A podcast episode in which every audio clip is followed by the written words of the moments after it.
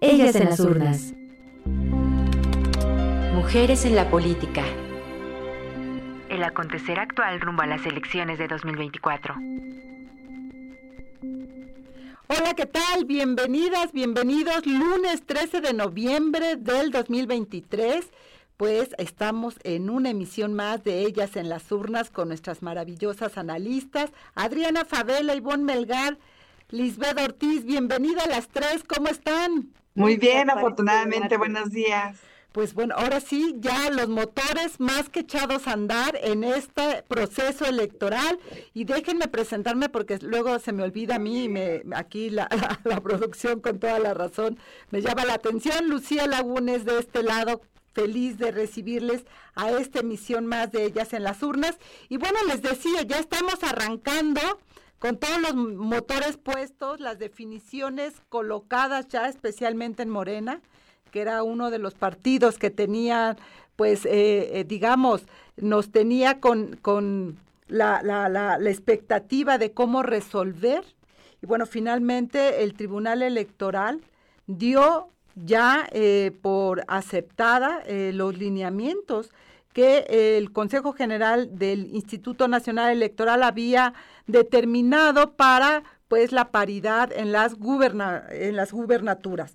Este, mi querida Adriana Favela, pues tú eres la más indicada para arrancar lo que vimos y había un debate ahí Adriana, en términos de que si el INE tenía o no facultades para resolver lo que resolvió, que era como el tema no solo que, que se colocó en el tribunal, sino que se colocó desde el propio Consejo del Instituto Nacional Electoral, ¿no? Eh, donde lo que argumentaban las, sobre todo los representantes, lo decíamos el programa pasado, los representantes de los partidos políticos es que el INE no tiene facultades. Fue parte de la discusión que se, que se tuvo en el Tribunal Electoral. Eh, ¿Cuál es tu análisis de esta, este, este ¿qué sería? Eh, este entredicho de si el instituto tiene o no tiene facultades para determinar lo que determinó que finalmente el Tribunal Electoral terminó aprobando.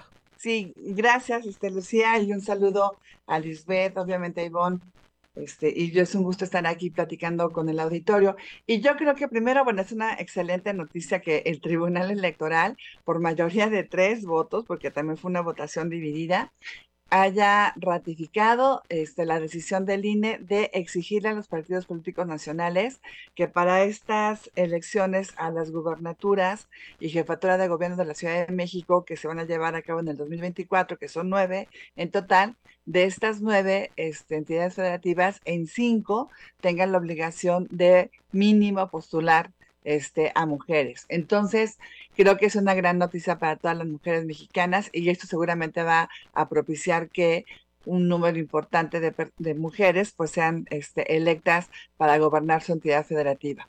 Y creo que este debate de si el INE tiene o no facultades me parece primero que sí tiene facultades, porque finalmente este, está eh, esto previsto a nivel constitucional y aunque no esté este, asignada esta facultad de manera directa al INE, este, de manera expresa, pues obviamente pues el INE es la única autoridad a nivel nacional que puede tener un panorama, o sea, o una, una, una visión panorámica de todo lo que hay en la entidad, en, en, la República Mexicana y desde esta visión panorámica poderse dar cuenta que en el 2024 se van a, renovar nueve gubernaturas, incluyendo la jefatura de gobierno de la Ciudad de México, y que entonces tendría que exigirle precisamente a los partidos políticos este, la postulación mínimo de cinco este, mujeres.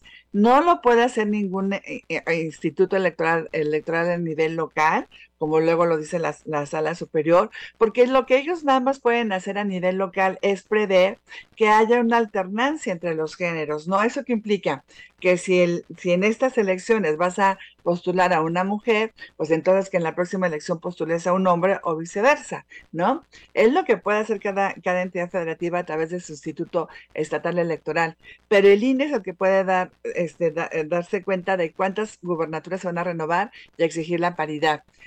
Y entonces a mí la verdad es que me parece que es como un falso debate, ¿no? Porque claro que lo puede, lo, lo, lo tiene que hacer, porque no hay otra autoridad que lo pueda hacer a, este, en materia electoral.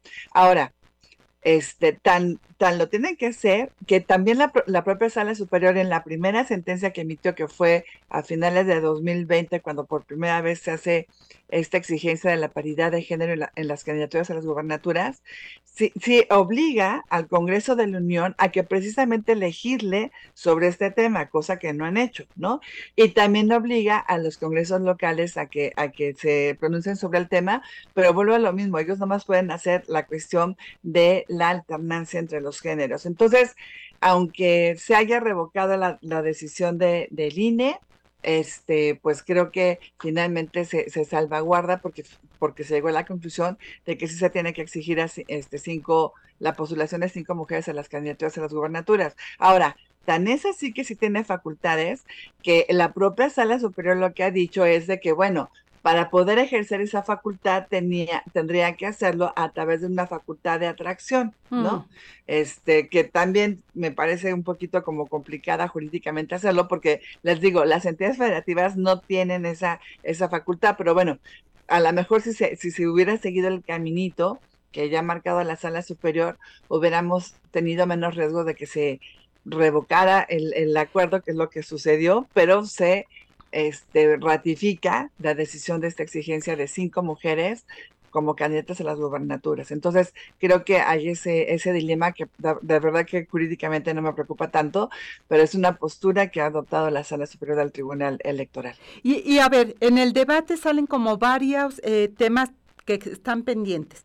Uno de ellos, y ya que, nuestra querida Ivonne ha llegado a la Cámara de Diputados, uno de ellos tiene que ver con este mandato que tenía el Congreso de eh, generar la norma precisamente para eh, garantizar la paridad en las gubernaturas y pese a tener el mandato, mi querida Ivonne, no pasó. Eh, el Congreso, esta, esta legislatura se va sin cumplir ese mandato. Efectivamente, yo creo que el debate del miércoles 8 de noviembre en la sala superior del Tribunal Electoral del Poder Judicial de la Federación, pues vuelve a ganar con muchas dificultades una batalla en favor de la paridad, pero deja también de manifiesto todos los rezagos y el déficit, la resistencia de la clase política, de todo un Congreso, y también de los partidos políticos, porque no solamente es omisión del Congreso Federal, es omisión de los congresos estatales y es omisión de los partidos políticos. Y por eso cuando la magistrada Mónica Soto, con mucha vehemencia, le argumenta a sus compañeros que no es posible aceptar la rendija de que se excluyera del acuerdo del INE a Yucatán porque ellos tenían o tienen una legislación al respecto, creo que también se gana otra batalla, porque el argumento de la magistrada Mónica era que esa, eh, ese artículo transitorio de Yucatán establecía que hasta 2030 se aplica la paridad y, como ella muy bien lo alertó, era una válvula de escape una puerta falsa de salida que podía darle a otras legislaturas locales el pretexto, a otros partidos, perdón, que bajo el señalamiento de que los partidos eh, de las eh, legislaturas locales tienen ya regulado el término, el tema, eh, se evade el panorama global de la falta de equidad en toda la contienda. Entonces creo que queda muy de manifiesto que la resistencia cultural, política y patriarcal no está nada más en un partido, en este caso fue Movimiento Ciudadano el que sino que estaba representando una resistencia estructural, mi querida Lucía Lagunes, y creo que por eso fue tan importante que con cinco participantes en la sala, porque ese es otro asunto también, está trunca la sala superior, le faltan dos de sus integrantes, cinco de ellos dan el debate, dos están en contra, tres a favor, Janine Otálora el presidente Reyes Rodríguez Mondragón y la eh, magistrada Mónica Fragoso y el eh, magistrado eh, Felipe em, de la Mata Pizaña, que es un aliado de las causas de paridad y de las acciones afirmativas, sin embargo, quería preservar el derecho del Congreso de Yucatán que había ya legislado en la materia, pero creo que cuando la magistrada Mónica Soto señala que esa paridad solo debe aplicarse hasta 2030 con ese transitorio tramposo, pues da en el clavo de que también ahí hay una resistencia estructural que esa sala superior debía tres años después volver a desmontar, volver a enfrentar con un acuerdo que se considera legal del INE en tanto haya omisión legislativa, mi querida Lucía, y saludo a todas nuestras compañeras Mi querida Ivonne, has colocado dos temas que me parecen bien importantes. Por un lado, sí, la argumentación eh, tan eh, profunda que han dado en su momento en el Consejo General y ahora en el Tribunal Electoral las dos, eh, en este caso, magistradas del tribunal y en su momento las consejeras del INE. Eso nos habla también, Liz, de eh, actoras con un peso, no solamente un peso moral, no solamente un compromiso, sino este peso de la argumentación sostenida, porque escucharlas es eh, escuchar precisamente la razón de por qué. Tú, tú ya lo señalaba muy bien, Ivonne, eh, nos, nos muestra, esta es una batalla más, y lo decía en su momento el propio presidente del tribunal, desde el 2019 que se eh, eh, reformó la constitución para la paridad en todo, cada proceso electoral se tienen que encontrar en el tribunal porque estas resistencias estructurales de las que hablaba Ivonne pues están presentes. Pero ante esas resistencias está el otro lado, que es esta argumentación fantástica de las consejeras y las magistradas que tienen con qué rebatir, yo diría, argumentos eh, añejos, argumentos tramposos, argumentos repetidos, ¿no? Porque escuchamos lo mismo una y otra vez. Para ti, como, como, como jefa de información de CIMAC Noticias, esta, esta escucha de la argumentación nos da también una gran satisfacción, yo creo. Sí, eh, fíjate que estábamos en la redacción cuando estábamos escuchando eh, a la sala superior y, fíjate que fue muy emocionante poder escuchar a las magistradas. Por ejemplo, eh, la magistrada Janine nos decía o decía, por ejemplo, que la paridad, em, que la paridad era piso, eh, no techo, y eso me parecía, ah, porque además hizo un argumento extraordinario. Y, me parecía extraordinaria la forma en cómo ella iba eh, argumentando, incluso hablaba de la subrepresentación histórica de las mujeres eh, en, el tema político, o sea, que todo esto respondía a estas consideraciones. entonces, me parecía fenomenal cada uno de los puntos que ella iba, iba generando y ellas fueron las que dieron el punto clave para, pues, precisamente para desechar esta controversia que intentaba el, el magistrado Mata Pisaño, eh, Pisaña, perdón, él eh, pues argumentaba, presentó siete puntos eh, intentando pues precisamente eso, como quitarle esa autoridad al INE y regresarle a, a, las entidades esas consideraciones, sobre todo a los partidos. Y a mí me parece que esa, esa barrera ya la pasamos hace tiempo.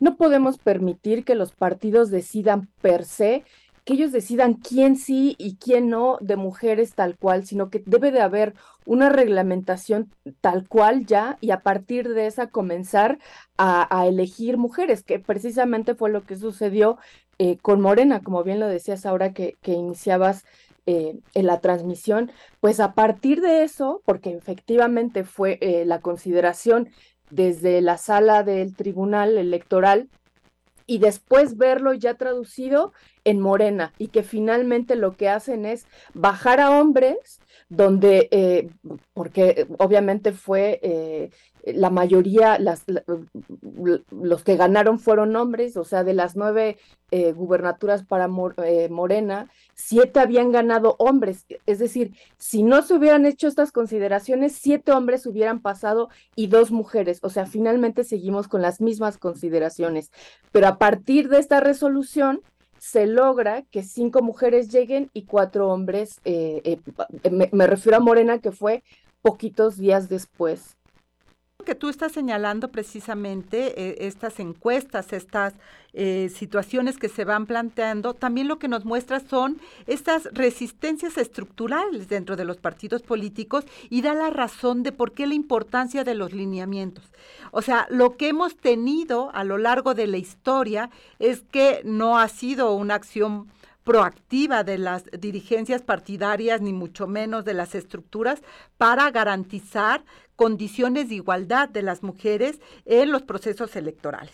Pese, y lo decíamos el programa eh, pasado, pese a que la base que sustenta los partidos políticos son básicamente mujeres, no hay un reconocimiento como tal de esa acción política de las mujeres, porque no es que, las militantes estén sentaditas en su casa, sino que trabajan para que ese partido tenga lo que tiene cada uno. Y, y, esto que tú señalas, Liz, me parece muy importante porque efectivamente, si fuera por los partidos políticos, las nueve gubernaturas estarían colocadas absolutamente por los señores, con o sin encuestas.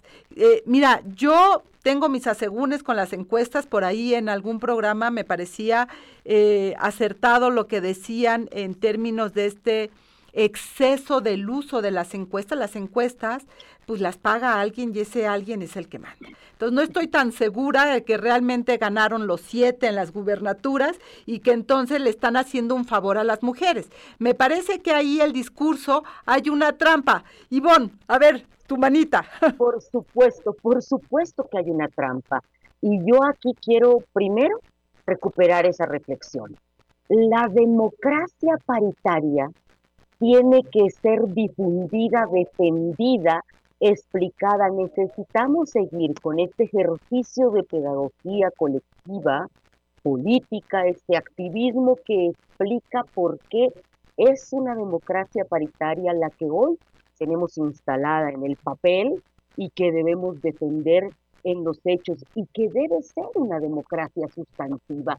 Y es ahí donde definitivamente creo que también sale a flote, y eso es relevante, y no solo aplica para Morena, para todas las estructuras partidistas de México, hay un ejercicio autoritario del poder. Las estructuras partidistas no son democráticas. Paradójicamente se han tenido ejercicios aislados en el anterior PRD, por supuesto que hubo también en Acción Nacional, tuvo el PRI sus mecanismos de decantación de liderazgos, pero lo que Morena está viviendo, y yo lo sostenía con todas sus letras porque además lo observo en el día con día en el trabajo legislativo de Cámara de Diputados, no es una democracia partidista. Y ahí, en esa premisa, si partimos de esa premisa, pues claro que los mecanismos de elección de sus liderazgos no lo serán. Y las encuestas han pretendido con una narrativa populista de que el pueblo manda, querer sustituir los procesos de deliberación y de elección de, liderazgos. Y ese excesivo uso de las encuestas, acompañado con un despilfarro que fue vergonzoso, oneroso y verdaderamente eh, demostrable en los hechos de la promoción de Omar García Harfuch, no estoy desacreditando al personaje en sí, sino que hubo una campaña verdaderamente onerosa alrededor de él. Totalmente. Se le abrieron las puertas en todos los medios tradicionales en detrimento de Clara Brugada, que gracias a su oficio se dio cuenta y rompió este mito también que la propia, el propio partido se había impuesto de que a los medios conservadores no había que ir pero creo que estamos partiendo de una falacia. Y lo que entonces tenemos que defender ahora es que la democracia paritaria pasa por la democracia política de los propios partidos y que de eso se trata también el INE y el Tribunal Electoral. De vigilar que esos bienes públicos respondan a esos principios. Total, total y absolutamente, mi querida Ivonne. Y ha levantado la mano Liz, esto ya se está poniendo bueno, pero vamos a ir un corte de estación y regresamos, Liz, con esto a seguir precisamente, como decía Ivonne, haciendo pedagogía de democracia paritaria. Volvemos, estamos en el 106.1 de FM, no se vaya. En CIMAC Radio queremos escucharte. Comunícate con nosotras al 55 60 60 55 71 55 60 60 55 71 y déjanos conocer tus opiniones sobre nuestra programación. CIMAC Radio, periodismo con perspectiva de género. ¿Sabías que... La primera convención feminista sobre derechos de la mujer se realizó en Seneca Falls, Nueva York, del 19 al 20 de julio de 1848 y es conocida como la Convención de Seneca Falls. Nació a partir de la asistencia de Elizabeth Cady a la Convención Mundial Antiesclavista en Londres en 1842, en donde se encontraban presentes seis mujeres más, entre ellas Lucretia Mott, a quienes no se les permitió participar en el evento. Ambas confirmaron su malestar tras ser delegadas y vetadas por la falta de derechos de las mujeres y formaron una amistad que promocionaría la lucha sufragista en los Estados Unidos de América. De regreso a Estados Unidos, Elizabeth y Lucrecia se organizaron para reunir en Nueva York a cientos de personas de todo el país, en lo que sería la primera convención feminista sobre los derechos de la mujer en donde exigieron derechos civiles, sociales, políticos y religiosos para todas las mujeres. Dicha declaración también es conocida como Declaración de Seneca Falls. La base de este documento es la Declaración de Independencia de los Estados Unidos, y en él se acusaban las restricciones, principalmente las políticas a las que estaban sometidas las mujeres, entre ellas, no tenían derecho al voto, presentarse a elecciones, ocupar cargos públicos y asistir a reuniones políticas o afiliarse a alguna organización política.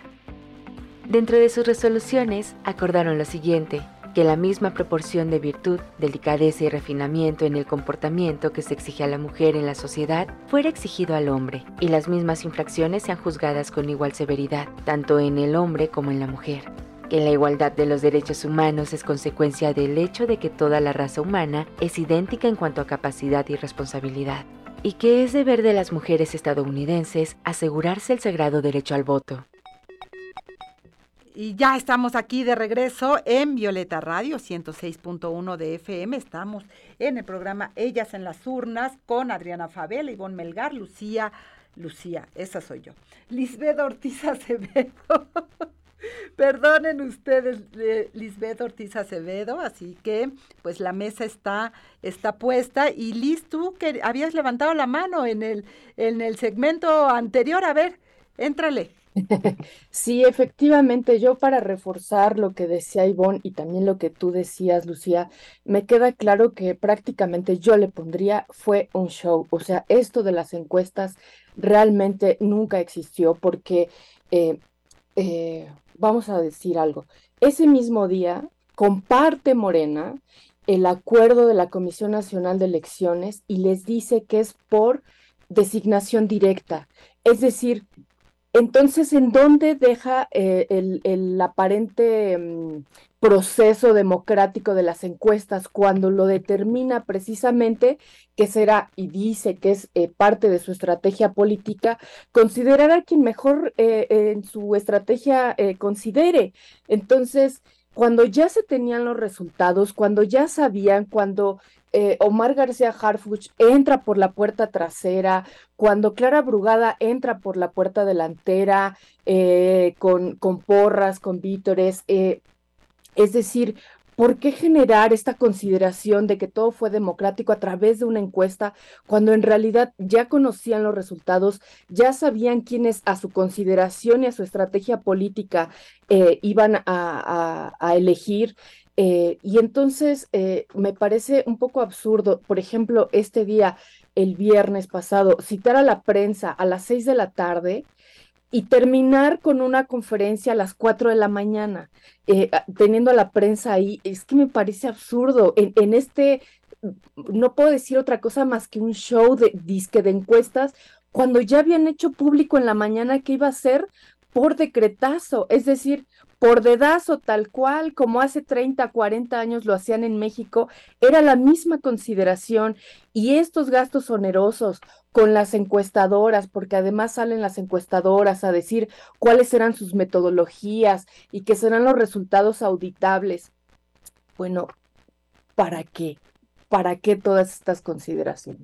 Yo creo que el para qué, mi querida Liz, era para tener, eh, pues eso, la expectativa lo que sí hicieron bien también fue no, dejar de ser agenda pública. Eh, tenemos hablando de esto, ¿cuánto tiempo? Ya digo, si era precampaña, si no, si, si habían violado la ley, si sí, etcétera. O sea, ahora sí, ahora sí, que nos han traído, ¿verdad? En este tema. Por eso es tan importante recuperar la esencia porque en estas discusiones es muy fácil perdernos entre si sí, si la encuesta, si dijo, y esta lógica que empezaron o que han colocado de que la paridad precisamente sacrifica a los señores, ¿no? En un tema de víctimas, que son ellos, y vencedoras, que somos nosotras, las mujeres en general, por, este, por tener que ceder. Esta palabra de ceder el lugar a las mujeres porque ahora lo tienen que hacer. Resta, y tú lo sabes muy bien mi querida Adriana, resta la legitimidad de las mujeres de estar donde están. Es decir, estas eh, mujeres que quedaron en Veracruz, Rocío Nale, en Morelos, Margarita González, en Jalisco, Claudia Delgadillo, Guanajuato, Alma Alcaraz y Ciudad de México, Clara Brugada, entran con un velo muy perverso de que alguien les tuvo que ceder el lugar porque no ganaron las encuestas. Por eso me parece tan peligroso manejar el discurso porque les resta legitimidad, mi querida Adriana. Y, así es, o sea, a mí la verdad es que me daba mucho, coraje, la verdad, que, mm, o sea, todas las expresiones que se, que se escuchaban de decir, bueno, es que por culpa del INE y del tribunal, ahora resulta que los hombres no pueden acceder a esas candidaturas y se las tienen que ceder a las mujeres. Es que bueno, aparentemente es así, pero no, no lo es. ¿Por qué? Porque primero tenemos que estar conscientes de que las mujeres hemos estado en una situación, pues, de discriminación, que no es una situación de igualdad en relación con los hombres. Y yo, obviamente, bueno, pues los hombres pueden ser más conocidos, más, este, más protagonistas de la cuestión este, política, pero no por eso las mujeres no han hecho un trabajo. Hemos eh, también dicho muchas veces en este programa que a las mujeres las utilizan para hacer todo el trabajo de base de los partidos políticos en las comunidades, son realmente las gestoras de los servicios públicos aquí en México y en toda Latinoamérica. ¿eh? Nada más también les quiero decir que es una situación que se da culturalmente en todos nuestros países este, latinoamericanos, pero cuando se trata de, de ir arribando a los cargos de importancia, entonces ahí ya no hay mujeres, las mujeres no me sirven, ¿no? Entonces realmente lo que ha pasado es que hemos estado en una situación de mucha desigualdad. Y claro, a lo mejor los hombres son más conocidos porque a los propios partidos políticos les han dado más oportunidades. Hemos visto a hombres que son presidentes municipales, diputados locales, diputados federales, senadores, gobernadores, y luego vuelven a ser senadores, y así se la pasan en los cargos de, este, públicos toda la vida. Cuando a una mujer le regatean mucho, este, llegar a ser presidenta municipal, diputada local, diputada federal, senadora, obviamente gobernadora no se diga, ¿no? O presidenta de la República. Entonces, sí tenemos que tomar en cuenta que hay esa circunstancia de desigualdad. Y la paridad de género no es algo que le resta este, a la democracia mexicana, es que es algo que le suma. Entonces, yo también por eso esos comentarios que dicen, bueno, es que ahora resulta que tenemos que dejarle los espacios a las mujeres, aunque no se hayan ganado ese lugar en una candidatura. Eso no es cierto porque realmente estamos en una situación de mucha desventaja. Y apenas con estos acuerdos del INE, que de alguna manera ha ratificado el Tribunal Electoral, hemos ido pudiendo revertir esta situación de desventaja y ya hemos tenido, lo hemos dicho también aquí muchas veces, que gracias a estas acciones del INE, pues ya se han electo hasta nueve, nueve gobernadoras este, en, los, en los años recientes, de 2021 al 2023. Y estoy segura que en las próximas elecciones de 2024 que se van a llevar a cabo en Chiapas, Ciudad de México, Guanajuato, Jalisco, Morelos, Puebla, Tabasco, Veracruz y Zacatecas, pues también va a, va a salir un buen número de mujeres este, electas. Y ni modo, las mujeres nos hemos esperado muchísimos años para poder participar y ahora el hecho de que los hombres no pueden arribar a las candidaturas, bueno, pues también tendrán que este, asumir ese, esa, esa circunstancia como las mujeres lo hemos asumido este, muchísimos siglos, ¿no? Entonces creo que no hay esa situación de, de que las mujeres este, nos están haciendo el favor de llevarnos esos, esas candidaturas, no, es algo que le corresponde a las mujeres y vamos a seguir luchando por eso. A mí me queda clarísimo. No, me queda clarísimo que este, esto que hemos logrado no tiene un paso atrás, es decir, nos ha llevado un poquito más de dos siglos, hay que decirlo. O sea, no salió ayer, no es 2019 para acá, no es que a alguien se le ocurrió en el 90, no, dos siglos que las mexicanas han estado luchando para, el, uno, primero reconocerlas como ciudadanas plenas.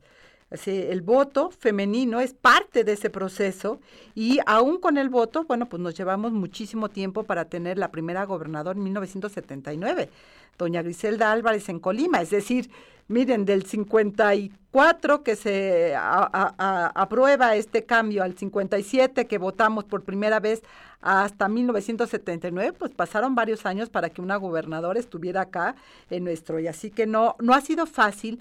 Y otro de los elementos que no han permitido precisamente que las mujeres puedan estar con libertad en la participación política tiene que ver con la violencia política por razones de género. Y es un tema que se ha venido colocando de manera muy puntual en el proceso electoral que en medida que hay más mujeres en las contiendas electorales, la violencia también se vuelve mucho más agresiva y ustedes lo saben bien, recientemente se ha propuesto precisamente por ello la Defensoría para Mujeres Víctimas de Violencia Política que están ya sea en el proceso de candidatura o ejerciendo el cargo. Esto me parece que también coloca otro escenario, mi querida Ivonne, de lo que hay que ir haciendo para garantizar que esa democracia paritaria, que esa democracia genérica se vuelva natural y que no tengamos que tener ningún, digamos, carril que acote precisamente los abusos que han tenido pues los hombres con el ejercicio del poder creo que la construcción de instituciones que tienen una misión deliberada de atender eh, desafíos culturales y políticos eh, es un gran avance, porque cristaliza en este caso esa defensoría, pues justamente lo que se empezó a construir, como bien recordaba Adriana Favela, a finales de 2020, cuando el INE asume que sí tiene atribuciones para eh, marcar el cumplimiento de la paridad en todo como principio constitucional. Y es a partir de lo que ocurre entonces que el Instituto Nacional Electoral se empieza a dar cuenta que no existen instrumentos eh, que en términos reales haga cumplir, haga evitar, que inhiba, prevenga y castigue esta violencia en razón de género eh, las primeras revisiones que hace particularmente la consejera Carla Humphrey eh, de cómo se dio en 2021 eh, todo lo que es la denuncia de violencia política y razón de género y cómo se resolvió, nos daba una estadística, Lucía, Liz, Adriana lo debe recordar, pues del 3%, o sea, una cosa irrisoria y, ah. y, y, sobre todo en esos casos había habido también resistencia para decir, pues al ratito lo atiendo.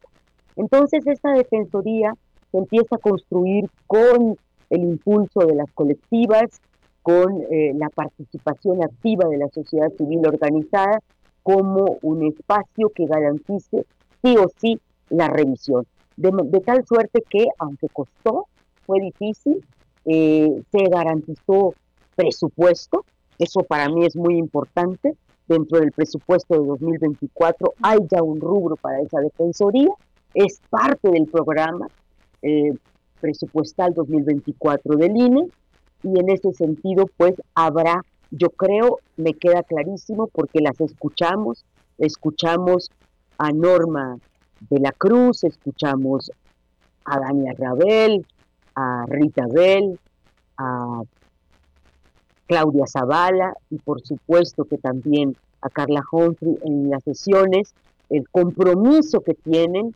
de que esta defensoría sea una realidad y yo creo que va a ser un gran instrumento que tenemos que poner en la órbita, toda vez que hasta ahora la historia ha sido que si no hay sentencia firme, entonces no se puede lograr un, una, mm, reparación del daño y exhibir a esa persona o ponerla en un padrón de violentadores. Creo que estamos asistiendo a muchas modalidades de violencia en razón de género. Decía el viernes el magistrado Felipe de la Mata Pizaña en una intervención que tuvo en Cancún, muy interesante, que él consideraba que no solamente ha crecido la violencia en razón de género por justamente el resultado de la paridad que hace mayor la resistencia y el enojo machista del patriarcado frente al avance de las mujeres, sino que él prevé que se va a recrudecer en los próximos meses en esta contienda, razón por la cual creo que la Defensoría será vital para poder visibilizar y castigar este tipo de actos.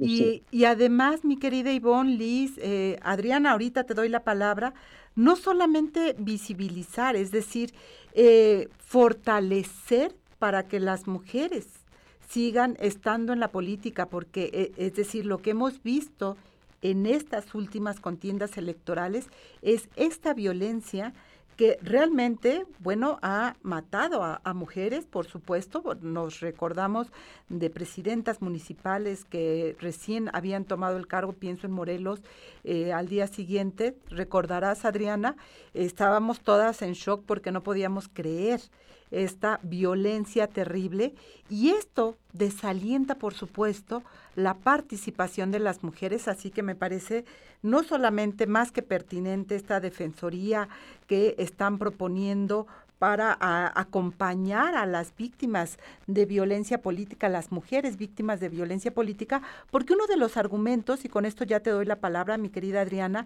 tiene que ver con que las mujeres no saben, uno, cómo denunciar, dos, a dónde acudir y no tienen con qué. Además, están sacando su candidatura avante con lo que pueden, ¿verdad?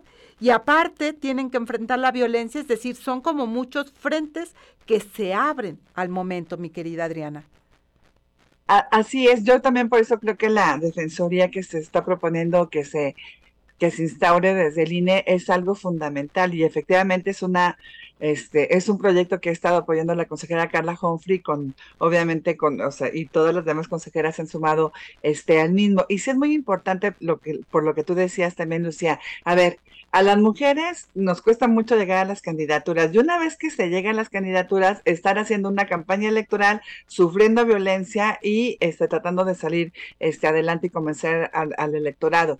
Y aunque el INE ya tiene varios mecanismos, por ejemplo, hasta un formato para presentar mm. la denuncia, muchas veces las mujeres no se sienten seguras, necesitan un acompañamiento y es lo que también debemos de entender. No basta tener un formato, ¿no? No basta tener este toda una, una un, mecanismo este para poder este denunciar, sino necesitas también sentirte acompañada. Y cuando las mujeres quieren contratar a, personas que les ayuden a, denunciar, pues es, es un precio muy caro el que tienen que pagar, que muchas veces no tienen esos recursos. Por eso la Defensoría de oficio de INE puede ayudar a las mujeres en este acompañamiento, en asesoramiento, en también brindarles este, pues los, los apoyos necesarios. Por ejemplo, pueden solicitar medidas cautelares, pueden solicitar medidas de protección también, pero muchas veces no saben cómo hacerlo. Entonces creo que sí es algo muy importante que se, que se haga esta defensoría, que también necesitamos que ya se ponga a funcionar a la brevedad posible, porque como ya sabemos también, en el 2024 se van a renovar este, cargos en todas las entidades federativas y la mayoría, fíjense, son a nivel de los ayuntamientos, que obviamente eso no le corresponde al INE, pero sí necesitamos que esa defensoría esté actuando, les voy a decir por qué, porque ante el INE van muchas mujeres que están participando a nivel local en los ayuntamientos, en las diputaciones locales, para poder este, denunciar la violencia que sufren y muchas veces en lo que el INE recibe sus denuncias, las, las analiza y luego las, las, las, manda al órgano competente, pues también ya se pierde mucho tiempo. En, cambio, si tú tuvieras una defensoría este, que esté actuando de manera este, inmediata, luego, luego puedes orientar a la mujer a dónde tiene que ir, inclusive hasta acompañarla al Instituto Electoral de su entidad federativa a que presente esa denuncia. Entonces, creo que va a ser algo fundamental. Y claro, la violencia se puede recrudecer porque la mayoría de de los cargos, les decía, son a nivel municipal, donde también hay estudios que nos dicen que es donde se sufre más violencia por parte de las mujeres.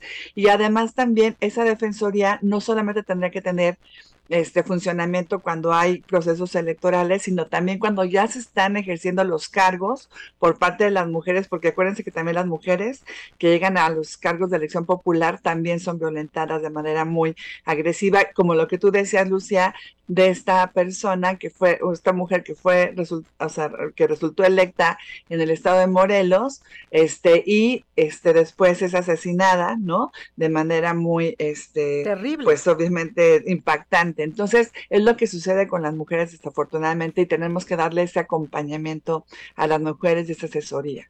Y eso ocurre precisamente porque esto es parte de esta violencia estructural que vivimos las mujeres, seamos o no candidatas, por supuesto, pero en un espacio público como el que es ejercer eh, una candidatura y después un, cargo, eh, hay estas resistencias misóginas, terroríficas, que pueden llegar, por supuesto, a arrebatarle la vida a las mujeres, como lo que hemos tenido a lo largo, por desgracia, de la historia de nuestro país.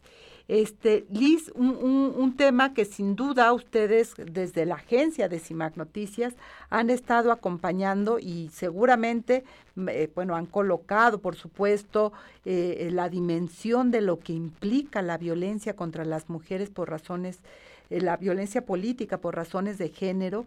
Y, antes de irnos al corte, no te quiero cortar, regresamos contigo si te parece. Me, recordaba cuando se hizo acá, ahora que las escuchaba Adriana e Ivonne, cuando eh, Patricia Mercado, la senadora Patricia Mercados, estaba, eh, digamos, la conformación del partido político, hizo un encuentro sobre violencia política, precisamente un encuentro internacional y escuchar los testimonios, especialmente, por ejemplo, de Bolivia, que fue de las primeras naciones que eh, legisló sobre violencia política eh, contra las mujeres por razones de género, eh, cómo en estos municipios, como bien lo señalabas, mi querida Adriana, cómo es en los municipios la violencia más atroz hacia las mujeres, porque estamos hablando de los espacios más pequeños, donde eh, conocen tu casa, tu familia, tus rutinas, y precisamente las, eh, mujeres políticas de Bolivia narraban cómo se bajaron de la candidatura porque las amenazas llegaron precisamente a la puerta de su casa, enfrente de sus familias, y dijeron, esto no puede ser posible. Por eso Bolivia precisamente crea esta ley que es la primera en el continente y que la que da pie precisamente a que vayamos teniendo estos escenarios que tenemos, por ejemplo, ahora en México con la 3 de 3, que es todo un tema que, que, abordaremos. Si les parece, en el, en el siguiente segmento vamos al corte de estación y volvemos contigo, Liz, para hablar de esto que implica la violencia política contra las mujeres. Volvemos. En CIMAC Radio queremos escucharte. Comunícate con nosotras al 55 60 60 55 71 55 60 60 55 71 y déjanos conocer tus opiniones sobre nuestra programación. CIMAC Radio, periodismo con perspectiva de género. Frases misóginas en procesos electorales.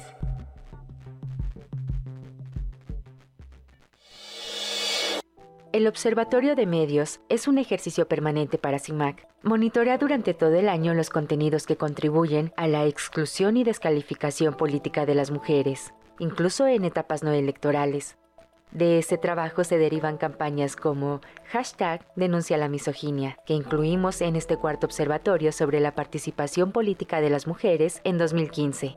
La cobertura del proceso electoral en dicho año estuvo plagada de declaraciones sexistas de funcionarios públicos y columnistas.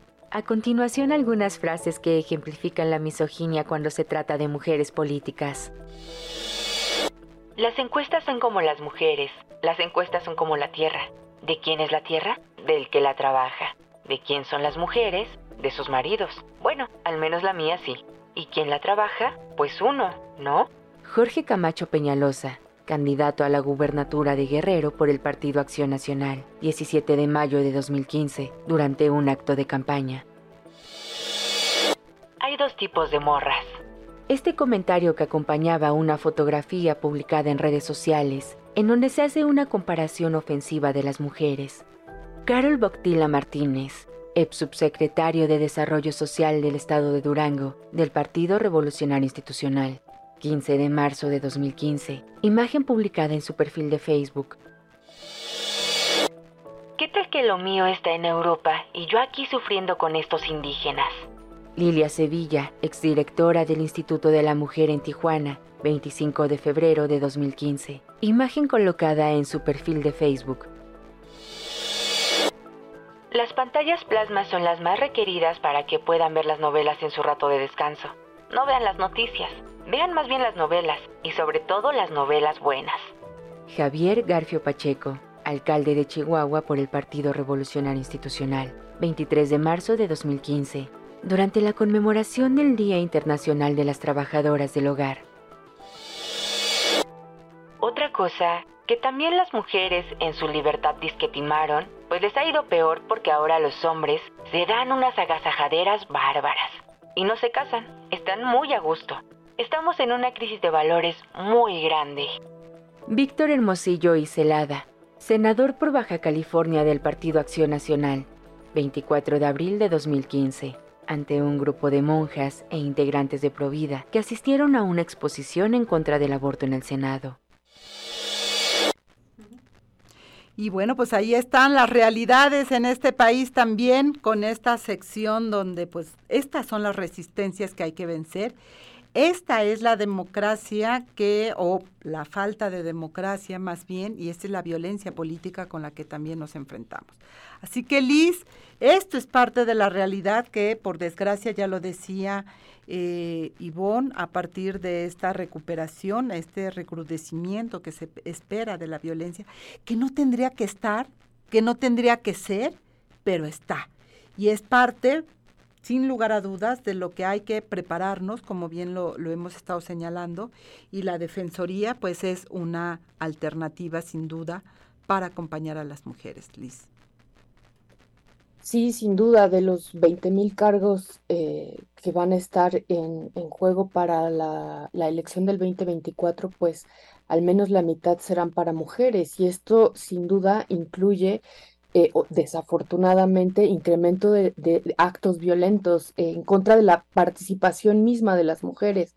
Sin duda, la estructura misógina y machista se hace presente de nueva cuenta en estas consideraciones que pretende también la, eh, eh, inhibir, desde luego, inhibir la participación y... Em, y me parece que la defensoría es fundamental, incluso esta Defensoría tiene un protocolo para la atención de las víctimas y como bien nos decía Adriana, pues esta guía de acompañamiento y de cercanía hacia las víctimas. Otro punto que me parece muy importante es que eh, incorpora la perspectiva de género al monitoreo de las transmisiones. Eh, de las, de las precampañas, de las campañas electorales. Y CIMAC tiene ahí eh, una consideración con el Observatorio de Medios y me parece muy importante porque no es simplemente que las mujeres aparezcan, sino también la representación de cómo aparecemos dentro de, estos medios. Y entonces, ahora que escuchaba estas cápsulas tan violentas, ¿no? De, estas declaraciones tan violentas eh, eh, en este espacio de comercial que tenías, eh, pues esto ya también lo incluye este protocolo y me parece fundamental eh, esta orientación, esta guía. Y también debo decir que hay que reconocer este desdoblamiento que viene. esta defensoría finalmente viene de consideraciones desde la CEDAW, desde la Agenda 2030, desde eh, la reforma a, derechos humanos en la Constitución en México y también de la Ley General de Acceso de las Mujeres a una vida libre de violencia. Es decir, cómo, cómo viene el desdoblamiento desde consideraciones internacionales y que México ha firmado cómo finalmente las traducimos a la vida de las mujeres. Y en la vida política tiene que ver con eso. Y me parece extraordinaria la manera y cómo vamos documentando esto, que finalmente lo va haciendo desde ahí. Y eh, pues a, mí me parece eh, esta propuesta eh, una, una, necesidad absolutamente necesaria para entrar en consideración de lo que vamos a vivir en este proceso y también eh, me parece un punto importante que tiene un enfoque transformador y eso es lo que lo propone, como este enfoque transformador para eh, eliminar estas formas de violencia y el acompañamiento hacia las víctimas me parece fundamental. Y desde CIMAC Noticias también desde el Observatorio de CIMAC hemos estado dando cuenta de estas, de estas consideraciones y cómo iremos, porque además va a ser un reto enorme de cara a las elecciones, cómo iremos documentando todas estas consideraciones de violencia en los próximos meses. Que seguramente tendremos mucha tarea que hacer, sobre todo desde el lado periodístico, para poner el foco y el foco de la mejor manera posible, porque hay muchas formas de poner el foco cuando hablamos de violencia y no se trata ni de revictimizar, ¿no? sino evidenciar estas condiciones estructurales que permiten la violencia y que muchas veces pues las em, exacerba también. Pero entramos también a, algo que, que, empezábamos diciendo al inicio también de esta transmisión que tiene que ver con el cambio cultural, con las representaciones, la presencia de las mujeres en estos espacios públicos, en esta contienda electoral va a ser también eh, muy importante para ir naturalizando precisamente que el espacio político, que el espacio público es parte natural de la presencia de las mujeres, mi querida Ivonne Melgar.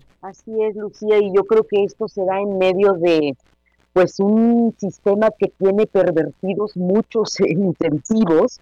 Imagínate qué perversión escuchar ahora que la etiqueta en redes era este fin de semana caridad de género, caridad de género. Y escucho y veo que hay, mucho entusiasmo hoy, no he tenido tiempo de leerlo porque me estaba preparando para este programa, pero hay mucho entusiasmo en torno a un artículo de Sergio Sarmiento donde creo que abona en este sentido.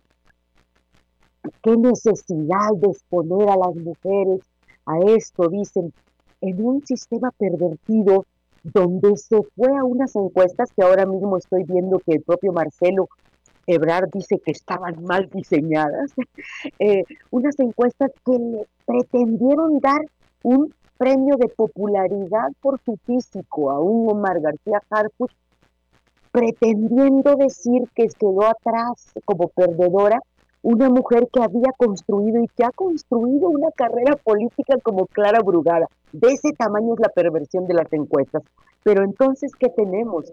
Tenemos muchos retos, porque hoy lo que yo escucho es que la candidata, la futura candidata de Morena y sus partidos aliados, es una perdedora porque le dieron el mando, pero solo era de escoba.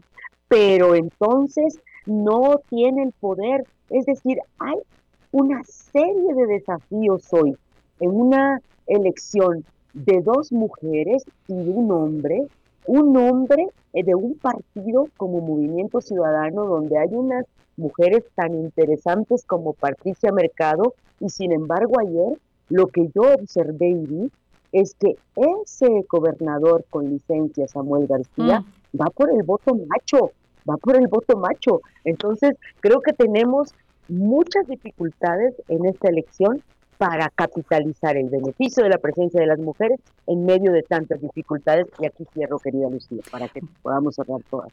Muchas gracias. Voto macho, aunque se dice que es eh, la alternativa y la modernidad, mi querida Adriana. Pues sí, pero fíjate, tiene razón este Ivonne, ¿no? A lo mejor este, eh, este gobernador con licencia de Nuevo León va a ir por el voto macho, pero lo que hemos visto en sus campañas anteriores al Senado de la República y a la gubernatura de Nuevo León es que un factor importantísimo es la presencia de Mariana su ahora esposa. Entonces les puedo asegurar que sí, a lo mejor va por el, el voto macho, este, pero realmente ella es la que realmente lo hace muy fuerte, ¿no? Porque es una influencer, porque es una mujer que tiene muchas personas que la siguen y obviamente va a estar ahí haciendo este campaña junto con él y eso le va a abrir muchas posibilidades para, para obtener una buena votación. No sé si para ganar la presidencia de la República, pero sí para tener una, una, una importante visibilización a través de una mujer. Y vuelvo a lo mismo que yo decía hace ratito, es que a mí lo que me da mucho coraje es que finalmente las mujeres sí servimos, obviamente tenemos todo un capital político y muchas este, habilidades, pero o sea, sí nos utilizan, pero no nos dan los espacios realmente este, de poder, ¿no? Y esa es una circunstancia que mm. también tenemos que tener en cuenta. Ahora, creo que este, esto de la violencia política contra las mujeres en razón de género, pues sí tiene que ser una lucha que tenemos que estar dando todos los días para erradicarla. Se necesita un cambio cultural. Creo que también las autoridades sí se han ido involucrando, por lo menos en materia electoral, lo suficiente para estar este, visibilizando esta circunstancia y este, emitiendo sus sentencias. Pero creo que ahí la gran este, deuda que se tiene por parte de los partidos mm. políticos. Yo digo que si ellos se tomaran en serio esta circunstancia y también hubiera una exigencia mayor de la propia sociedad, ellos son los que pueden frenar esta, esta, esta violencia. ¿Cómo?